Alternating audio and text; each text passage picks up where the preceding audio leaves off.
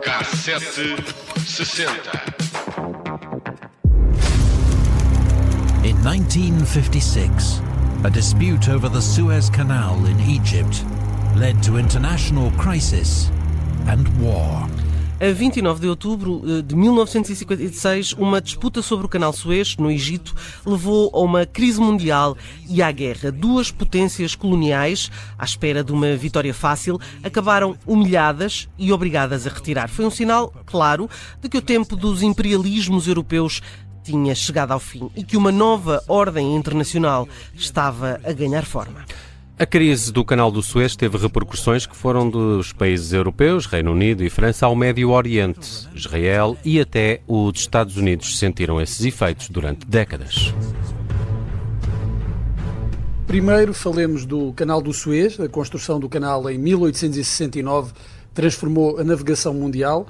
Estes 161 quilómetros construídos pelo homem e que atravessam o deserto egípcio poupam 8 mil quilómetros de viagem entre a Europa e a Ásia, com os barcos a terem de evitar contornar o continente africano Vasco da Gama, tanto trabalho para nada. Exatamente. A construção demorou 10 anos e foi levada a cabo pelos franceses, russos e austríacos, assim como pelo líder do Egito à época, Ismail Pasha, mas deixou um rastro de morte entre os trabalhadores egípcios. Em 1875, e para pagar as dívidas construídas para a construção do canal, Pasha vendeu 40% da participação egípcia ao governo do Reino Unido.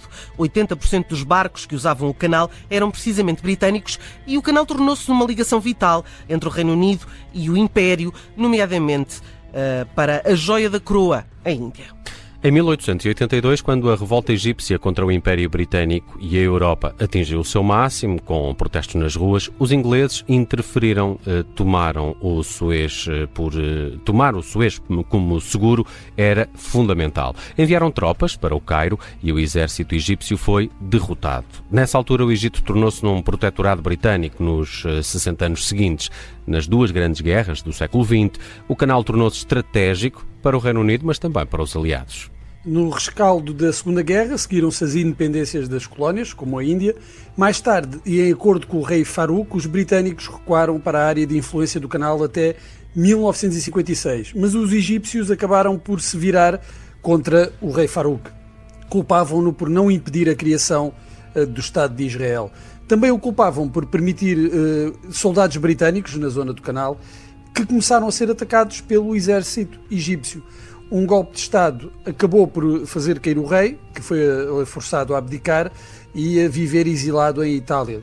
Não é um mau sítio para se viver Não, não, exilado. e aliás viveu sumptuosamente até ao fim da vida. No ano seguinte, o Egito então tornou-se uma república. E é aqui que começamos verdadeiramente a nossa história, com o coronel Gama Abdel Nassar, determinado a retirar do Egito toda a presença estrangeira. Cientes que não poderiam entrar noutra guerra e que os soviéticos estavam a tentar ganhar Nassar para o seu lado da cortina de ferro, os Estados Unidos e o Reino Unido ofereceram-se para financiar a famosa e tão importante represa de Assuão, no Rio Nilo, a peça principal com que o presidente do Egito queria modernizar a economia. Os britânicos também aceitaram retirar da zona do Suez, em junho de 56, e foi aí que a tensão entre o Egito e Israel começou. O exército fazia incursões na fronteira com Israel e. Uh, verificaram-se imensas escaramuças só naquela zona. Apesar do acordo com o Reino Unido, apoiados pela União Soviética, as forças de Nasser atacaram por diversas vezes os militares de Israel estacionados ao longo da fronteira israelita. Os israelitas atacaram primeiro, mas ficaram chocados ao descobrir que as forças britânicas e francesas não os seguiram imediatamente. Em vez de um raio com, força, com força esmagadora, o ataque eh, ficou atolado as Nações Unidas aprovaram rapidamente uma resolução a pedir um cessar-fogo. Mas os franceses e os britânicos lá acabaram por se juntar aos israelitas para combater as forças armadas egípcias, criando um clima de autêntica guerra fria no Médio Oriente. O catalisador para o ataque conjunto ao Egito foi precisamente a nacionalização do canal logo em julho de 56, apenas um mês depois de terem acordado uma, uma convivência pacífica com uh, os britânicos. By November 5, 1956, Khrushchev threatened to nuke Western Europe if Britain, Israel, and France did not withdraw from Egypt. A 5 de novembro de 1956, o líder soviético Nikita Khrushchev ameaçou utilizar a bomba atómica sobre Israel, França e Reino Unido se os três países não retirassem do Egito. A administração Eisenhower avisou os russos para que não se envolvessem diretamente e esperava assim neutralizar o confronto antes eh, de se transformar numa guerra soviético-americana passada no Médio Oriente. Embora os Estados Unidos eh, tenham alertado a União Soviética para ficar fora da situação, Eisenhower também pressionou os governos britânicos, francês e israelita para retirarem as tropas e acabaram por fazê-lo no início de 57. Viajamos até ao Egito no K760 de hoje e mais concretamente a esta data de 29 de outubro de 1956. O Egito, claro, pelas suas belezas naturais e pelo seu património histórico, sempre foi também uma grande inspiração para várias artes e artistas e a música não foi exceção.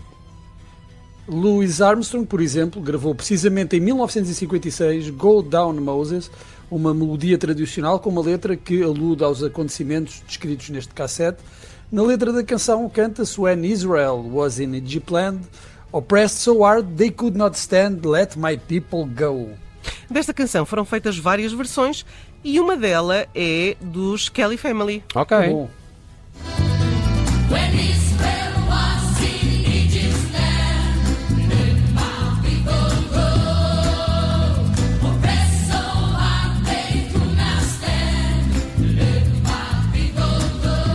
Toada mais dançável, encontramos as Jones Girls, que em 81 editaram Nights Over Egypt.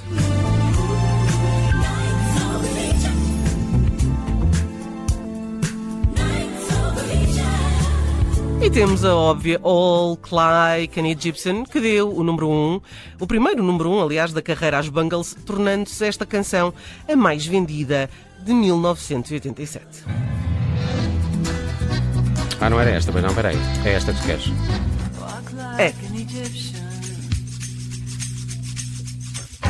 Quem é que nunca dançou isto? Hum? Hum? Eu já. Como, como, como egípcio. Claro, obviamente, Sim. não é? Aliás, é, é típica dos Halloweens É também. muito, muito Está típica aí a Halloween. chegar. Uh, também poderíamos falar de Pyramid Song dos Radiohead, Fire in Cairo dos Cure ou Night Boat to Cairo dos Madness, que eu gosto muito, mas uh, também não podíamos deixar de falar de Cairo, dos Ah, portuenses. Taxi. claro. Cairo foi o grande sucesso do grupo depois da Chiclete, chegou às lojas em 82, 1982 e instituiu este como um dos grupos mais importantes da explosão do rock português.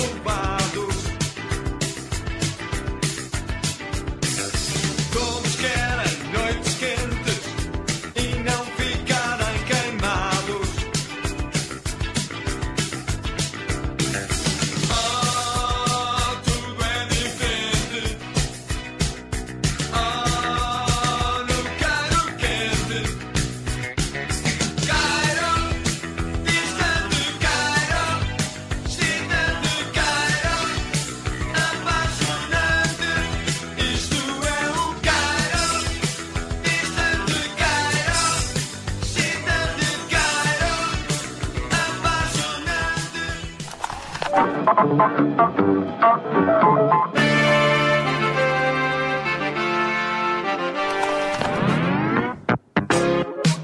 K760. Rádio Observador.